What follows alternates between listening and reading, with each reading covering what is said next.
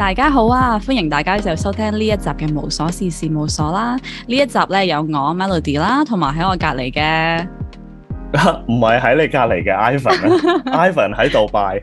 係呢一集咧就比較唔一樣啦，因為呢一集咧 Ivan 咧竟然係喺杜拜啦。大家有睇我哋嘅 Instagram Story 應該就會見到啦。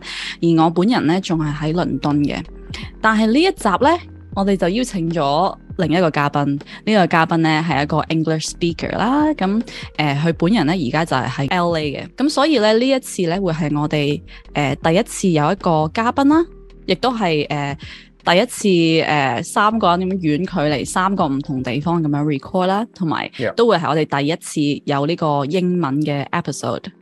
Yeah. Um, so here we'll kind of um, welcome our guest, Alexei Muffin. Yay!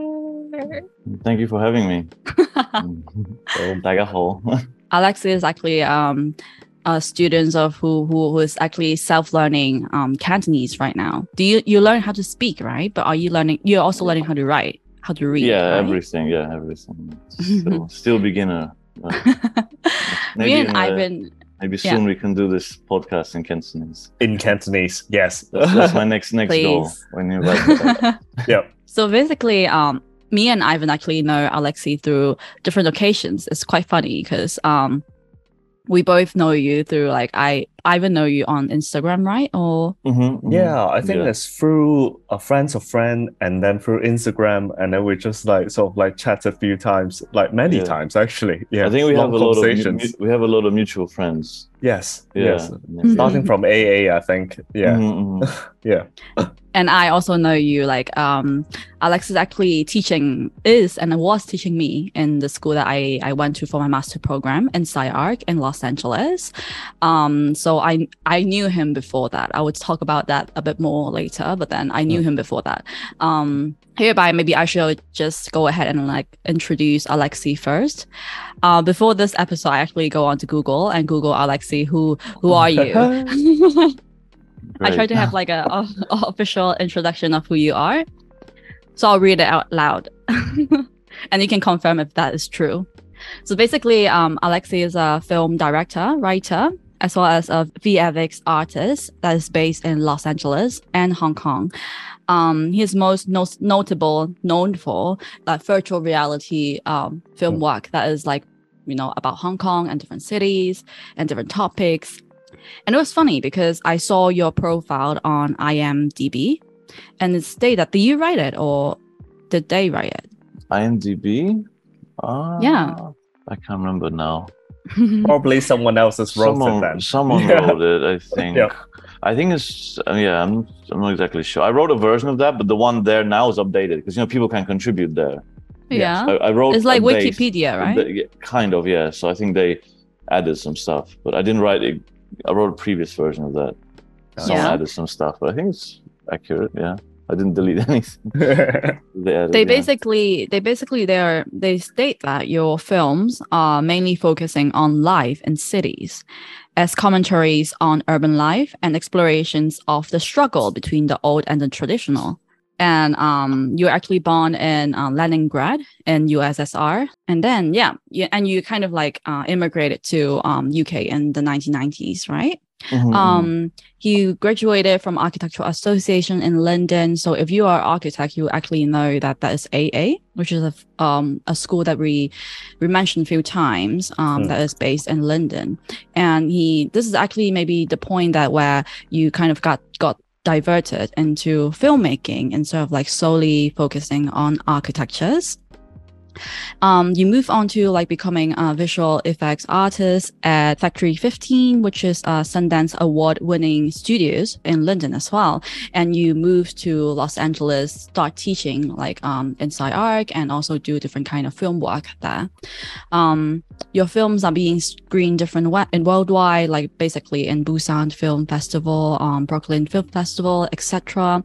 And your film that is very much about Hong Kong, um, Kowloon Forest, um, Cantonese known as Zhengying Gaolong, is hmm. also like um, very well known as one the best live action VR at the Vancouver Film Festivals. You lecture or taught internationally, including uh, MIT, UCLA, City University of Hong Kong. So this is actually the introduction that they have of you on IMDb. Is that true? I think that's true. Yeah, that is, I mean, most of that is based just on my bio that I have on my website. So I think that's where it came from.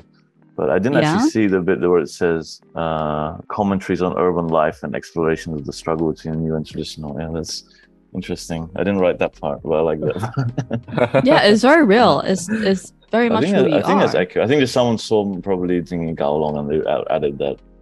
Yeah, I actually never told you about that. Um, I mentioned that I knew you before. Um, before going to SciArc actually before I went to SciArc, I didn't know you were teaching there. I saw your I saw your film on some occasion, I think maybe on Instagram, and I was like mm. really really sad and felt very missed out because your your your film Zheng Ying Gao Long is mm-hmm. like a VR film about Hong Kong. Um, about um, is it five different people, five different uh, narratives of how they live in Hong the, Kong. There's four, like there's, there's five scenes, yeah, But two, two, but two people. It's five. Yeah, it's five people, five scenes. Yeah, basically. yeah, of like five people living in Hong Kong and how it was like. Um, and because if people actually watch VR film before, um, it's very much like even when you're watching it, you feel like you're a performer. You're one of the persons in the film. So you, the feeling was really strong. Um, I felt very sad that I missed out. Um, when I first know of your name and your film, and um, when I went to SciArc. Um, in my first year, there was a lecture that um, we were told to go to, and it was your lecture.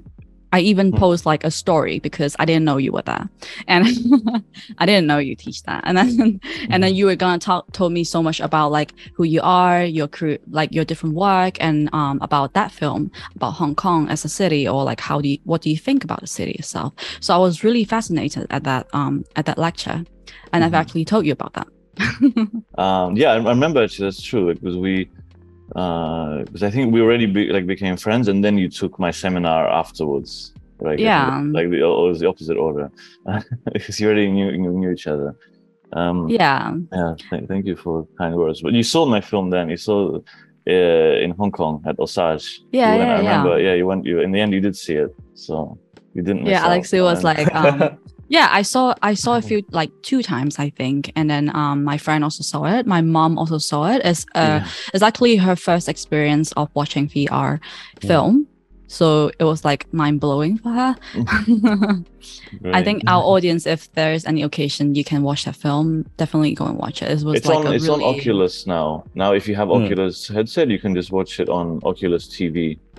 Mhm. Because we we yeah, distribute on Oculus now, so it's it's for free. You know, there's no yeah, no trick there. Just watch. Not really. Cool. yeah i was trying to like when like uh when i know that you made the film and then like uh, heading towards the vancouver festival i actually bought my first set of headset at that time Ah, so i watched it Mm. at that like like and then i was waiting for it to come online on the oculus store and then Mhm. like i finally watched it afterwards as well Right, so right, it was like it took me a while to finally watch it but like we got Mm. that oh, great, Oh. great. Yeah. Let's start by talking a bit of your work, maybe. Sure. yeah. Uh, I mean, like I, I personally think I don't know if I even think the same. It's Mm. very um, it's not rare, but then um, I feel like you you have a very special stand in like bringing art- architecture into filmmaking. Like in a lot of your work is mainly about cities or about architectures, about like interior designs. Um, is there any reasons that um you got diverted from the architectural studies into like filmmaking? Is there like a moment that you realize, oh, hmm. maybe I could do something else? Yeah, I think um, I, I think there's two two reasons for that. Because it happened because I first studied at AA. I studied AA twice for part one and part two. So like the Mhm. like you know bachelor and master.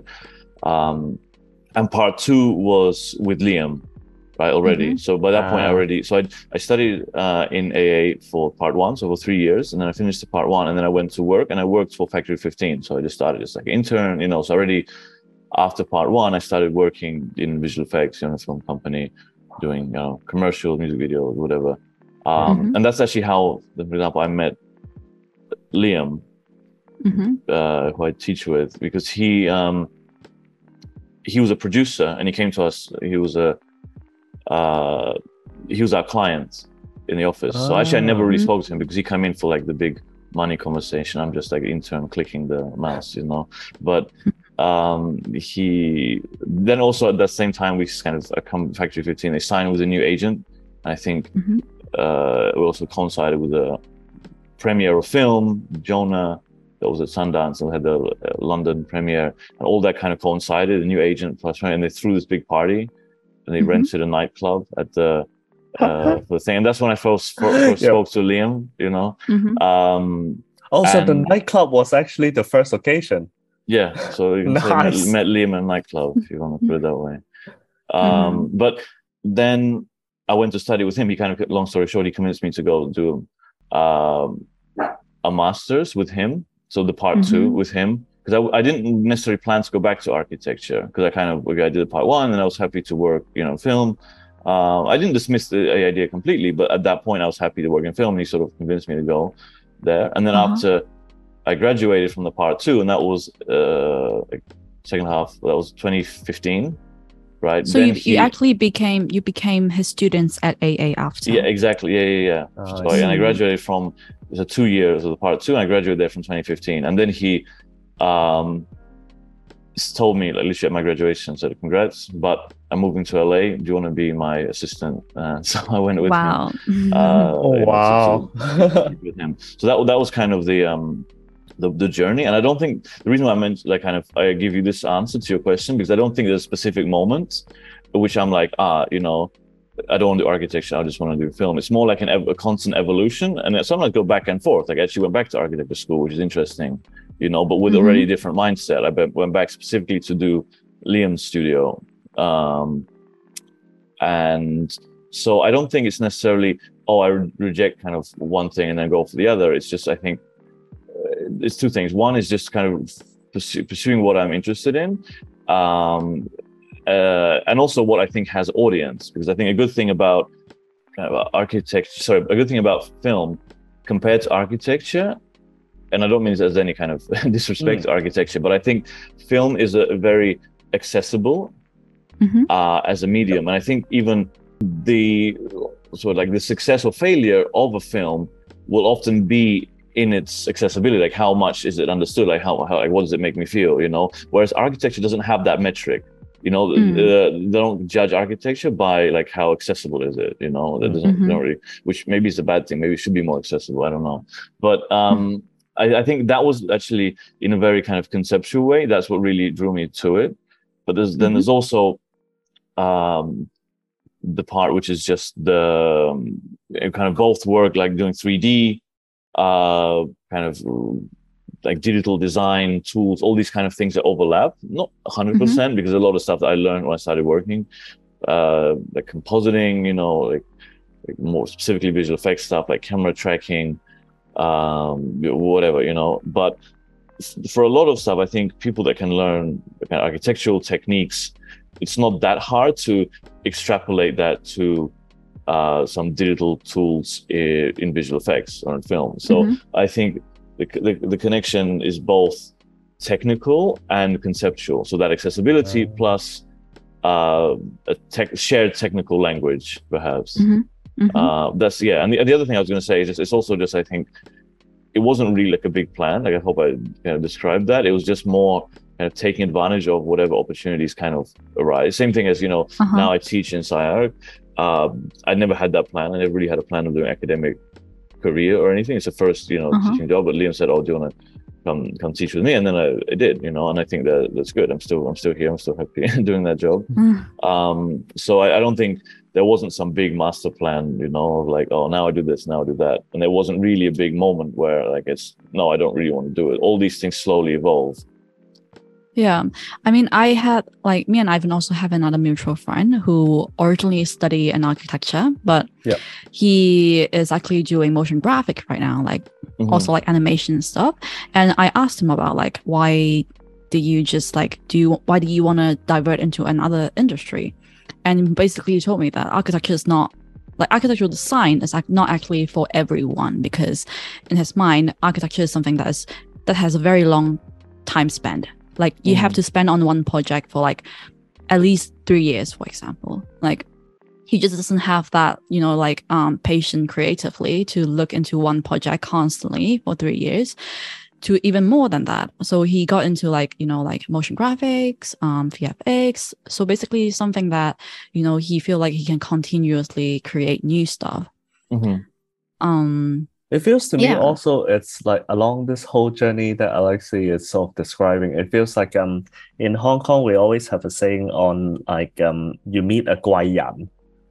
It's yeah, sort of like yeah. it feels like Liam feels like it's Alexey's guayan. Sort of like it, it's like that one person that's sort of like that. It's more like it's not like the big moment. It's more like that spark that's sort of like just Hmm. slowly turning like sort of like turning each way kind of thing. So it's quite interesting how like along your journey, like sort of Liam sort of pops in and out of this conversation as well. It's, it's do you know who interesting. is do you know Yeah. what what 怪人 means No, uh, can you Yeah. What's the Yeah, character? it- maybe, Uh, maybe the I know. character is expensive. Ah, Like okay, okay, yeah, Guai, yeah, yeah. and that, then that Yan. Guai, yeah, okay. yeah, yeah, yeah, Guai Ah, yeah, so yeah. this ex- expensive person. Yes. Okay. basically there's also like a Chinese phrase called like you know like 千里马都要有伯乐啊 basically means like a horse that run very fast or like a very you know like a very um, capable horse still needs Yeah. to have a Uh-huh. person that who recognize the Right. ability of it. It's uh, yeah I think I think it's that. It's, it's all, I think sometimes it's also like like the moment that even when you're good at something, but having someone telling you that you are good at something is quite different as well, which is it's it's sort of like or you can potentially do it.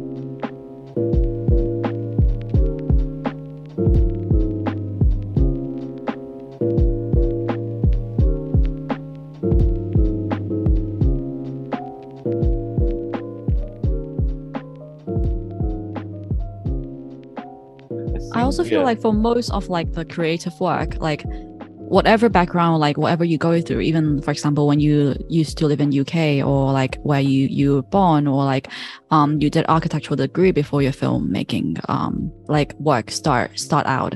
Um for everyone, even for Ivan or for me, like all our like experience actually build up to what we are currently interested in or like what kind of um expertise that we have is that a lot is about where we are, who we met, or how Mm. we actually got Mhm, to mhm. here where we are. So yeah, there's that.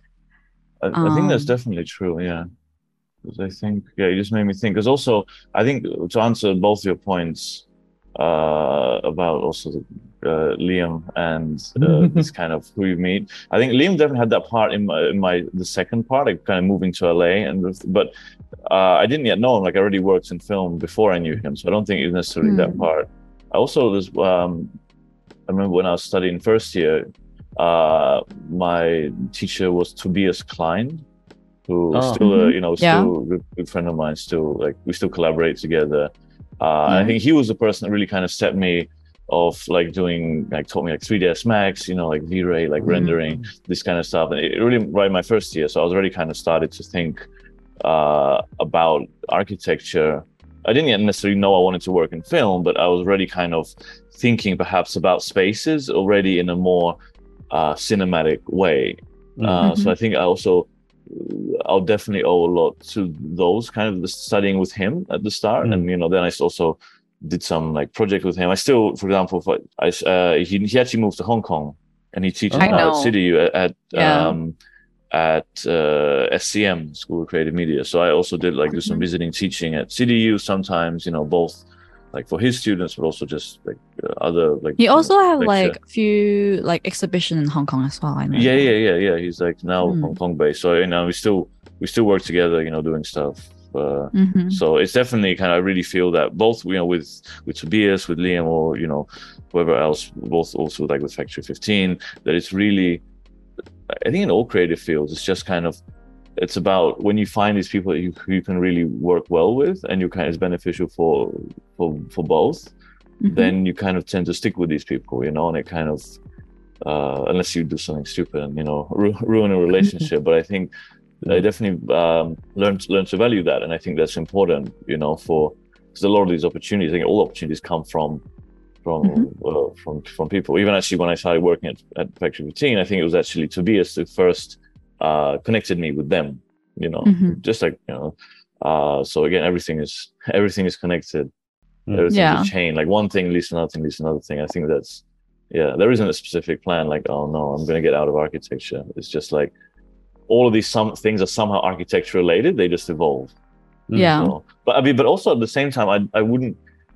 I don't consider myself an architect. I don't claim to be that because I think a lot of people sometimes I'm trying to think the best way to say it. I think sometimes people who do more interdisciplinary things within architecture, they're like, oh, I Uh-huh. want to do you know uh, film or something. I don't know about uh, like technology or whatever. But I'm still an architect. I'm defining this as kind of um, this is still architecture. I'm just making a new form of architecture. You know, Mhm. like I don't really, and that's fine. There's nothing wrong with that. But for me, I don't really think that way. I think Mhm. that I'm very much like uh, I, I work in film, like that's a specific industry. You know, doing visual effects. That's you know uh, the jobs I do. Um, Mhm. But I think the fact that I have an architectural background makes me a different type of filmmaker or a different type Yeah. of visual effects artist, different type of you know director, whatever kind of job I have. But it's more that I'm different, not that I'm trying to take this whatever thing like filmmaking or whatever and take it into architecture and say, oh, let's kind Mhm. of re redefine the discipline. Like I'm not really interested in that personally. I'm more interested in say, okay, let's do the opposite. Let's take what's kind of great about architecture, a way of thinking that, as you say, a lot of my stuff is about kind of spaces, interiors, Mm. uh, like having space which is also designed as a almost like a character. Uh, take that way of thinking and put that into film to make a new type Mhm. of, of film. So, yeah, so it's a reverse logic maybe in some ways. I think I I, think like- that also shows in the research work that you do on how, let's say, authentic you are trying to recreate some of the interior spaces and stuff like historically correct. But like, like as I know from like Melody, you two actually collaborated in like a lot of like research work on like Mhm. interior Mhm. projects and stuff. So I think like like knowing the importance of space and trying to recreate some spaces authentically i think it's it's all it's sometimes it's almost like lacking in some of the let's say the more sort of like a big blockbuster film like sometimes people are sort of like ah what's going on like like historically it is incorrect and then you sort of take your attentions away from like the enjoyment of the film or almost like the feeling or the sense of it is gone because of some sort of detail is gone so when Mhm. I was like when I was looking at some of your Instagram posts like previously on recreating some of the interior spaces of old Hong Kong, Mhm, Like- mhm. The level of detail and the level of authenticity actually gives that sense of like, oh, that was the space. That you can almost feel the space more like like like just coming alive, like just because of like paying how true to it as well. So so I was like, oh, Paul. yeah again like like you did the film Kowloon Forest and like this film that Ivan's just mentioned about like I was helping you with like um art directing like this film we called it Memories of Hong Kong for for ra- ra- for now right So- work, working title, yeah. Working yeah, title. yeah.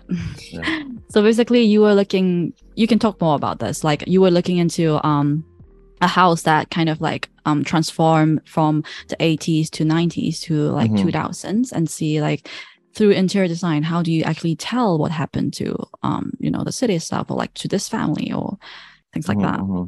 Yeah. and your previous film Kowloon Forest also very much about Hong Kong but more more like about the streets or like more about like the life the narratives of this different people who actually living their life in Hong Kong what is so fascinating about Hong Kong as a city to you like why did you pick this this place to studies or Mhm.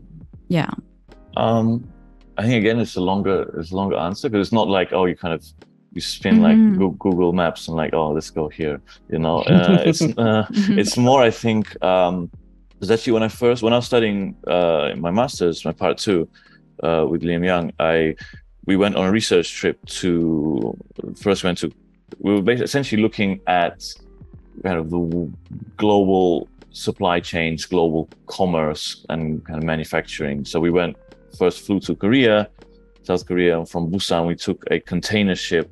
Like we were on a container, like like the super Mhm. freighter thing. A whatever. shipping crater ships. The Oh, container wow. ship, you know, the you know this it's, Yeah. it's big. It's like half a kilometer long Yeah. uh, thing. Yeah, so, Uh-huh. but actually, it's very luxurious living there uh, because the guys have to live there for like six months or whatever. Yeah. Uh, I mean, it's it's good. Uh, it's not like going, you know, washing with a bucket or something. Like it's really Yeah. like nice, you know, it's like a nice hotel room. Okay. Uh, Mhm. But anyway, so we, we took that from Busan to Qingdao, then to Shanghai, and got off Shanghai, and then we kind of uh, went down to the coast, and we were like going south along along China, um, and then we ended up in Shenzhen, um, Guangzhou, and then we crossed the border into Hong Kong, and that was the first time I went to Hong Kong. And actually, we uh, we lived in Chungking mansions then. Uh, no way. You're yeah, actually was like- living inside it. yeah, he, Oh. you didn't know In- about in- it. in like No, I a, in like a, didn't in know, a, host, in a hostel, you know. Yep. Uh, and like, say, like an Indian like kind of family run hostel. It was nice. That's yeah, why was good. there. That's why there's this scenes about like um that Indian in living in Chungking mansion. Yeah, yeah, exactly. That's what like the, Mm. um, the that's kind of.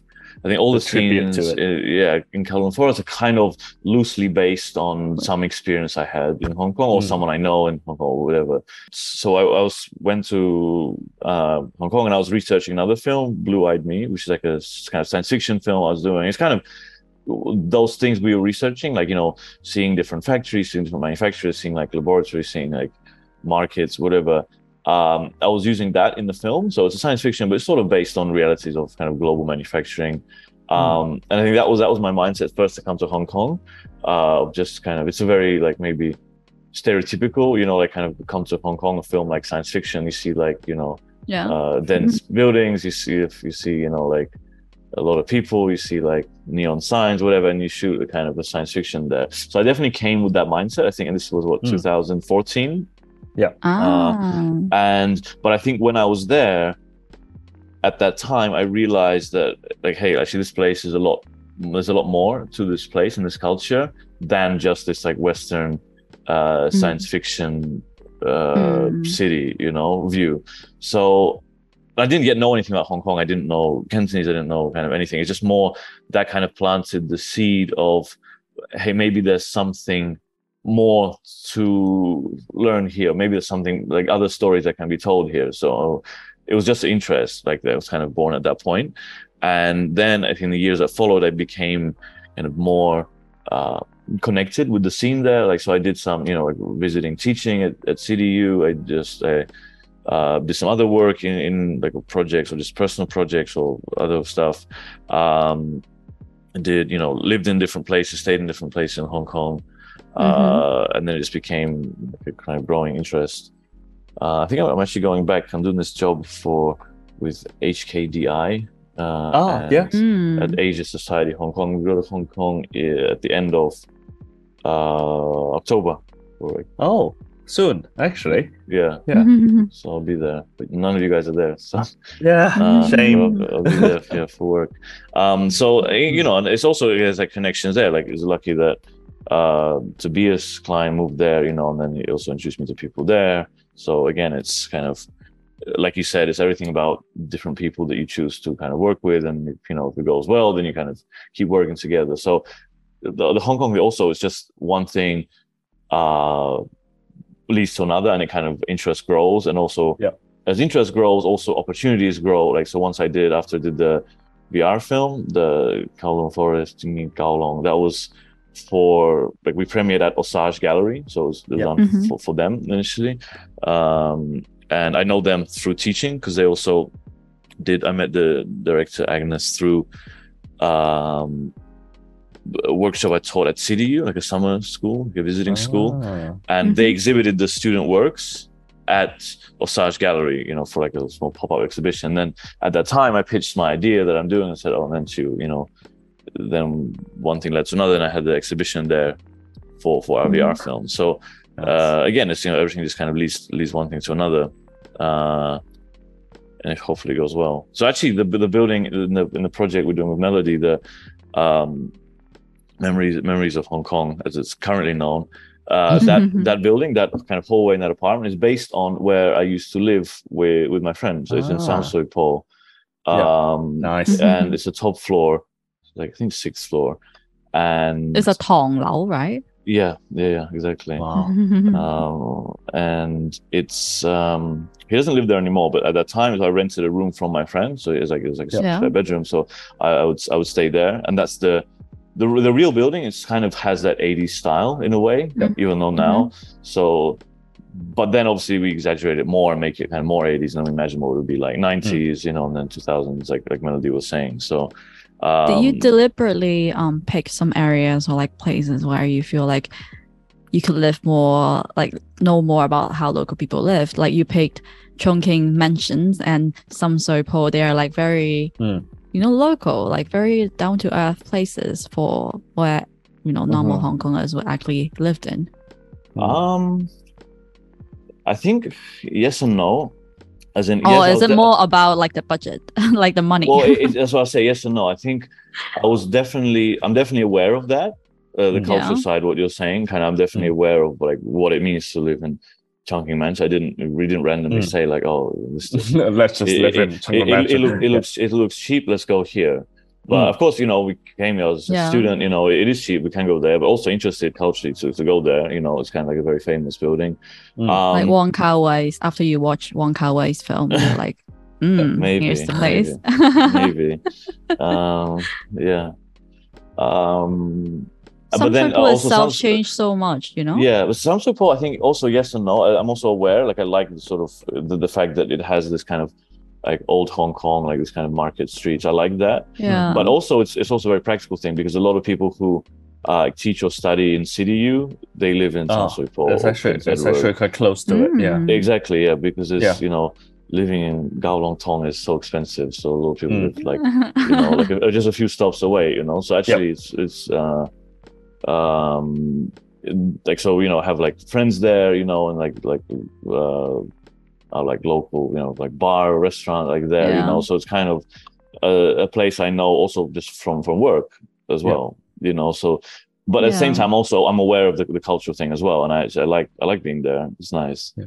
um Sham Shui Po changed so much as like a, a area. Right now, there are like a lot of like indies, even more like you know like Williamsburg in New York, like in Brooklyn, Mhm, mhm. where it, it used to be like a more um you know like rundown like area in a city, but then it just turned into like this kind of posh or like more like indie vibe, like hipster vibe. Um, Yeah, I think it's definitely got that sordid sort of hackney sort of vibes of going into it as well. Like, yeah. yeah, I think some people like like I think culturally it's one thing, and also it's like I had a very different memory of some people as well because like uh, it was to me more towards like this computer headquarter, almost like the Silicon Valley of Hong Kong kind of thing. like yeah because because my dad used to work and still working as more like a sort of IT consultant sort of computer fixing kind of guy in like Mhm. the local area so I always just follow him and then going into all these sort of like crazy shopping malls which is like so tight that you can't Really? even get into Did you go Yeah. to Golden? Yeah, Golden, like all the places up and down into the alleyway, all the things. So, and then sort of like just getting like bits and pieces just to solder onto the CPU and stuff. So, it, like to me, it's like it always meant to me it's almost like this sort of weird high tech slash rundown place.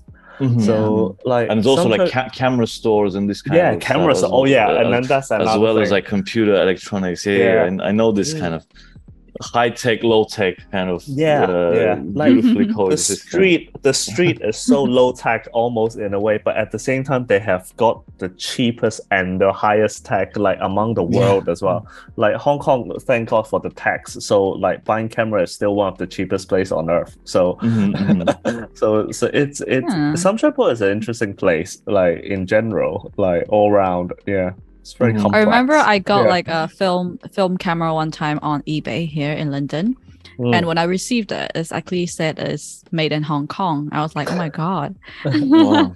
Oh, if it's a whole Holga, not Holga. Like Not there's one there's one plastic camera brand which is actually like made in Hong Kong. So Yeah, Well, Holga is like a Chinese, no? Holga, the name is actually coming from uh, Chinese. potentially you can't can't remember which one, but yeah, it's it's I not think the maybe it's like diameter. Holga, Holga, or like I don't know. Yeah, not, maybe. I heard that. I I remember Who reading knows? that. maybe, maybe. Yeah.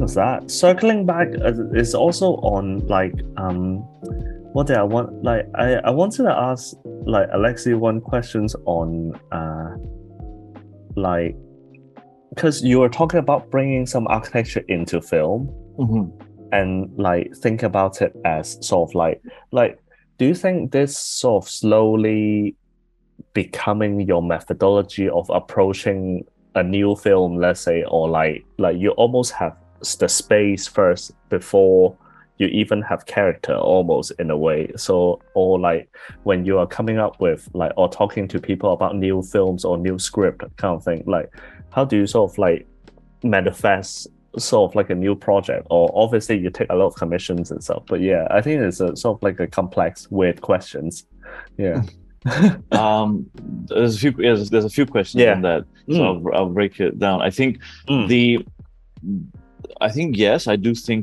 in that way um the fact you know kind of having this sort of world idea first and then Yeah. kind of what who the characters in that world not for every project i think it's definitely this is also like I said, I do a lot of commercial kind of visual effects work for for other directors, other clients, uh, Mhm. where that isn't part of the process. It's just you know we want you to.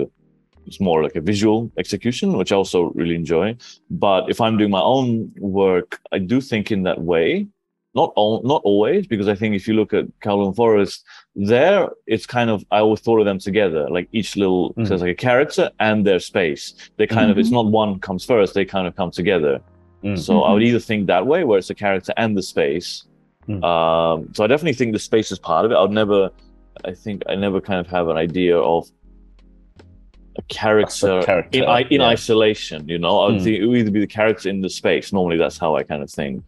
But this this project now, doing with Melody, um, the memories of Hong Kong. I think that's um that's mainly kind of being driven by the space. I have we have a rough Mm. idea that okay, there'll be like you know a couple who lives there or something, but that's at the moment it, that's the story is being driven by the transformation of the space, and they are kind Mhm. of uh less prominent now, but it will still still be added. You know, so I think I definitely do think in that way where I foreground the world either exclusively or with the with the, with the the character. But I think that's not just me. I think that's and it's also not just architecture. I think that's a bigger trend that you see, Mm. for example, with like episodic TV, you know, kind of new TV, right? So not Mm. uh like not old TV, um, like Friends or whatever, but kind of Yeah. new TV series like uh, Game of Thrones or whatever.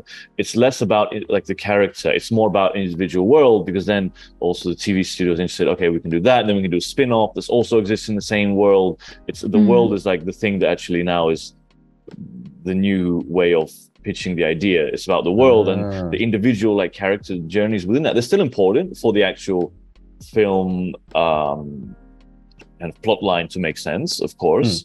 But in terms of the concept, the concept is very much world world driven, and that's the thing that makes it unique. Like this is set in, uh, I don't know, like uh, future USA. It's set in like historic England or whatever. There's Mm. different. That's kind of the how things are pitched right now, and I think that's Mhm. I, I I like that trend. I think that's that's interesting. Yeah sure. the dystopian sort of like it's like it reminds me of like there's two film or two sort of series that pop into my head one of it is avatar which is the world that's definitely more important Mhm. and then the other one Mhm. is actually black mirror like mo actually quite a lot of them is like the premise actually set like with the world being changed before like what happened to them Yeah. so so yeah yeah so definitely cool that's like yeah i think it's sort of like you summarize it really well sort of like sort of like this trend that i haven't like really spotted like consciously as well yeah I mean, like currently, I have Yeah. another questions. Like currently, you know, like the metaverse is like a big thing, and so many people are talking about like what's gonna happen. Even in architectural industry, like people are doing like so many new. I saw people doing like so many like machine learning architecture these days. What do you Mhm. think is gonna be a future of um, I don't know, like you know, like this AI or like virtual reality, like this kind of metaverse world that we have, is that gonna affect arch- how we view architectures or how we create architecture or like even filmmaking? Mm, I'm interested. It's a big in- que- it's a big question. It's I a was big just question. wondering, Yeah, yeah. I'll, maybe I'll, I'll answer a big question with the not not my words, but I, there's an interesting thing. We um, I was doing this. Um, I was directing a like co-directing a documentary series here in LA called Mhm. Fear and Wonder. It's like uh, this program that we invite guests. It's like with SciArc, you know, they we invite Mhm. different people from like film industry, but also related fields. Uh, for example, we did one where it's like about science fiction. So we had people coming in from film, but also people coming in from tech, right? So Mhm. the people that kind of think about the science fiction and people that are actually doing the real science, kind of talking together. And that was Mhm. interesting. And there was one guy we, we interviewed, was called Ross Goodwin, and he's like Mhm. a um, I'm not sure what his like proper title, like creative technologist essentially. So he's doing Mhm. work with AI or other kind of new technologies. And he made a film called called Sunspring, um, Mhm. and stars the guy from from Silicon Valley. I forgot his name. You know the TV show. Sil- Anyway, it doesn't matter. So Mhm. uh, so you can check it out. It's like a short film. It's a short film that's written by AI.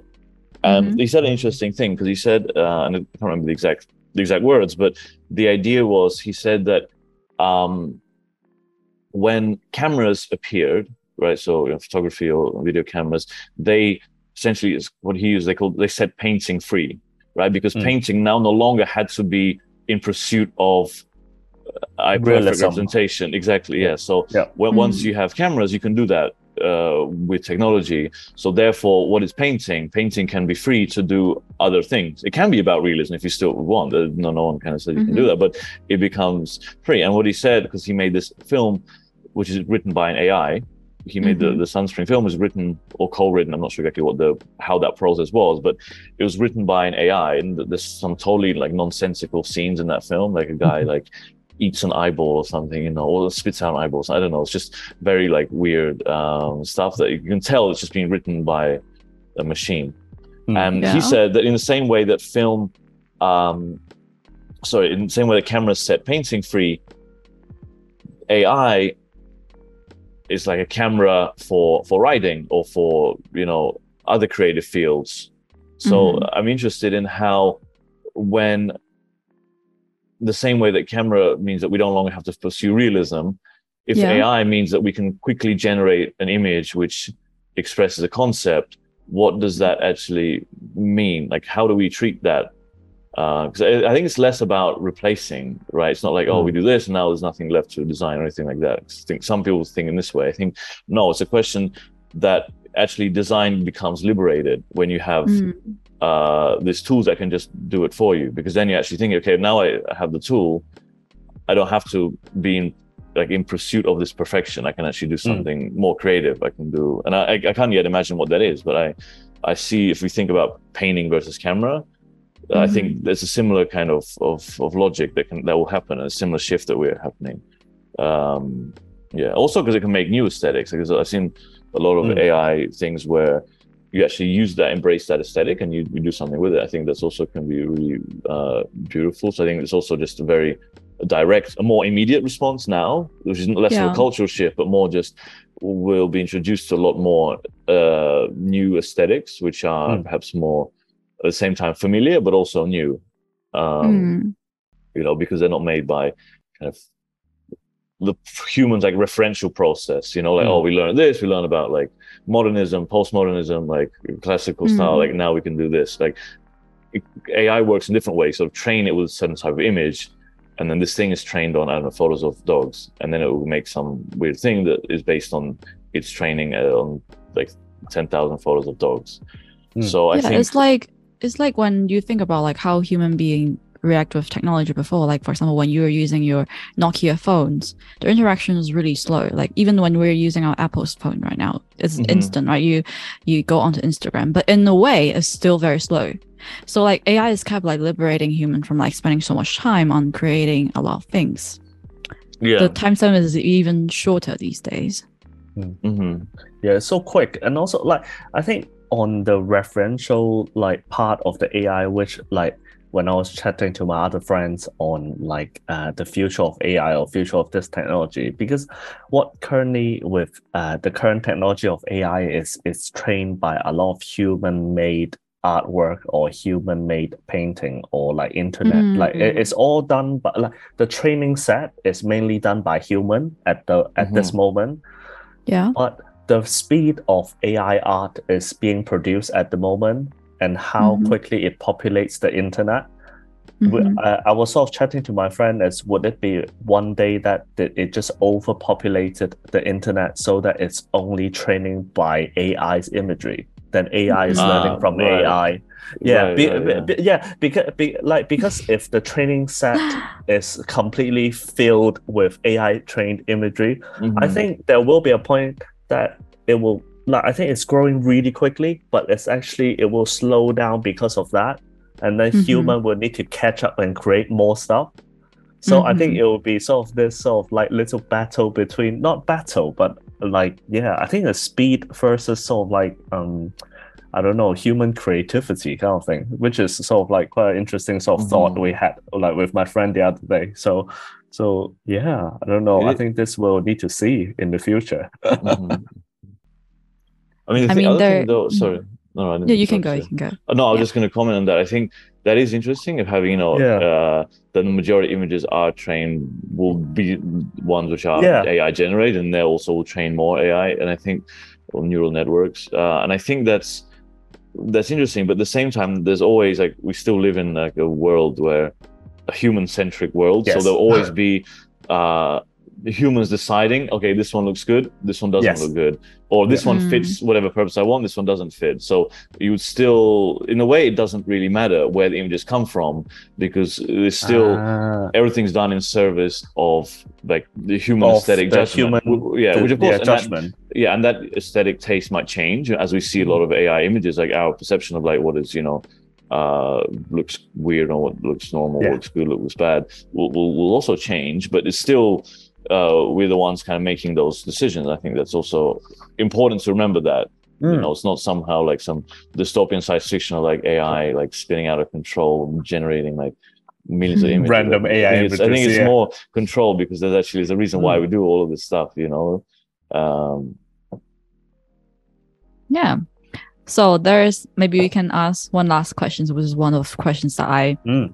I Oh, asked Alexey to kind of prepare before this episode begins. Um, because I personally was I listened to a different podcast, and there's one podcast that I really really like, which is called How to Fail. I'm not sure if you guys heard of that. It's by Elizabeth Days. Um, basically, a lot of people nowadays they will ask different people like, oh.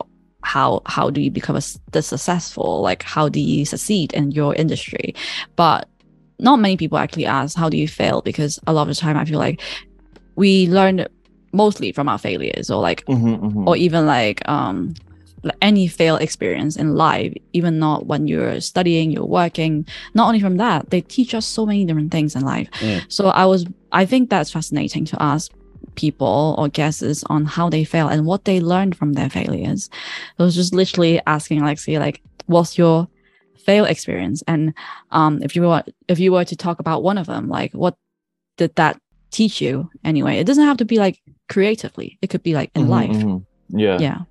No, I was thinking uh, when you asked me this, I have maybe one because I actually have some different things I can talk about, but I think the one perhaps makes more sense in the conversation we're having today um, Mhm. about kind of architecture, you know, and film and sort of creative, uh, like the reality of working in creative fields. I think one thing that um, I really kind of failed at was I think when I think as architects or as people kind of coming know, training with architecture, we're not really taught a lot of um what's the word kind of I think like kind of our self-worth as artists uh, and i think um it took me a long time and a lot of kind of failures to become confident at that in film. And it's but that's both kind of a like a practical financial thing of how you can like negotiate for stuff and how you can you know know oh i'm not going to take this job. I will take this job. But it's also Yeah. more more interestingly well but i mean that's also very important but it's also more kind of a kind of personal identity kind of thing of like oh actually i think a lot of times in architecture we don't have this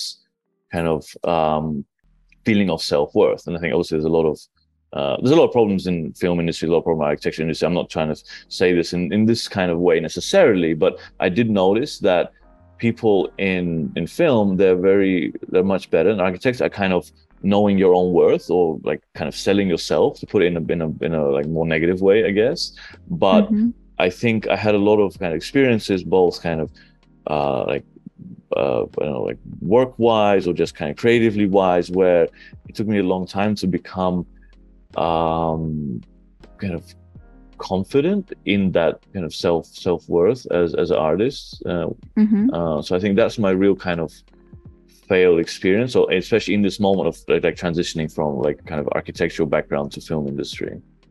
Uh, So it's also learning how to reject reject people and like the art of Um, rejection. So it can be that also- as well. yeah. It can be like if you know if you very practically someone you has a job where it's like oh can you do this? Can you do this? I can say like no. I mean oh, but also how do you say it politely? Because it's not it doesn't have to be something personal. It has to be rude you know? I think also a lot of Mhm. architecture it's very personal you know? Like oh you you don't do this? And like oh you know like shit we're not gonna like work with you again or whatever. Like a lot of people have this like Mm. um, I mean, film has that too. I, I think all creative fields have that a little bit, but there's a way how do you do that, which is actually like very like humane, and you stay stay polite. So I think that's something which um, maybe it sounds very simple, but I think it's a real kind of fundamental shift of like artists' self worth, and I think uh, Yeah. really uh, that's really important. And that's something that I really kind of struggled and failed with at at uh, at the time. I think I'm still, you know, uh, I, I'm still learning that. You know, still not. I can't say I'm like expert at that now, but Mm. I'm I'm definitely doing better, and I kind of have a lot less failures in that sense now. I do agree with that. Like I think I heard someone saying that um a lot of the times like our confidence actually come from like evidence. We need to show ourselves like some evidence that we are like that we're human beings, right? When we see that we have achieved something, then we get the confidence that okay, I am this worth, I have this value, I can say no and things like that. Mhm, mhm. um yeah it feels it yeah when i heard about that um i feel very much like um i understand what it means i also built like my confidence in main in in creative creative work wise like throughout the years. Um so i really understand what you mean. Like i remember when i was younger i have to admit that i actually took like um unpaid internship before. Mhm, mhm. and um looking back at like the age that i am right now like i i feel like i would never I would never ever do that anymore. Like mm-hmm, it's just like buying my time right? Why would i just you know spend my time and you're not paying me anything yeah. um yeah, Yeah. I think it's definitely that kind of like unpaid, you know, s- internship, unpaid work is is much more common in. I mean, it, it, it can exist in film, but I think generally, at least here in LA, film is a bit more ethical, especially these days, than architecture. Mm, So that's why I mm. bring that up. But again, I think it's also part of what I learned is that it doesn't have to be so like radical, like, oh, I would always do this or I would never do that. I think you can Yeah. also, like for myself, I might do a project like for free, but I'm Mm. also aware, okay, I'm doing this and I'm aware of my limit. I'm not gonna like, you know, Mm. work great hours. I'll do this for a reason. Why? Because I want to, I don't know, maybe work with this person or they're like my friend. I want to help them out or something exciting. But then I'll, I'm aware and I treat it like it's it's a it's a something I'm doing as a free project, like personal time. Uh, Or as other things, I would treat. Okay, I would do this because like it makes sense financially. So I think again, I, I I'm think I'm also trying to be more rational, and I might do something just for myself. Um, uh, like I did, the, you know, collaborate with friends, and I do that like obviously for free or Mm. projects are short term, but I make sure I'm not like working overtime or doing anything crazy or like losing other work which I could have done, you know, that kind of uh, is going to pay my rent or anything like that. So I think, uh, yeah, that's also part of part of having that confidence is also being able to say yes to things, even if it doesn't kind of uh, make like create kind of financial sense. But I'm also in control of that decision and I'm aware of it, and I'm not just like being like, oh, I got to do this because I like have Mm. to, you know, like I'm forced to or whatever. I think that's Mhm. definitely not healthy. But there's a healthy way that we can do things with like kind of you know boundaries and Yeah. you know anyway i think um it was a good chat today like it was pretty chill like we asked questions that we are really interested in like we I, I actually learned a lot about- more about Alexey.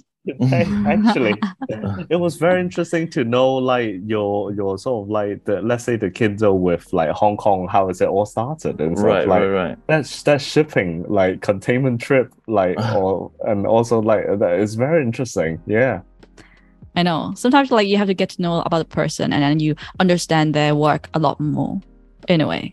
Yeah. I think mm, I'm happy that we we also connected uh, during this session more. Uh, yeah. How's your Cantonese learning going? Oh, it's good. Uh, I'm too shy to speak it right now, but it's okay. It's okay. We can next next podcast. We'll, Next we'll- podcast. That's, that's maybe my goal. That's my ga- we'll- goal. yeah. we'll, we'll have a little podcast called "How's Alexey Doing in Cantonese." that will be Just the that will be the follow up. Yeah. yeah. Anyway, Uh, thank you for yeah. thank you for coming and actually becoming our first guest ever.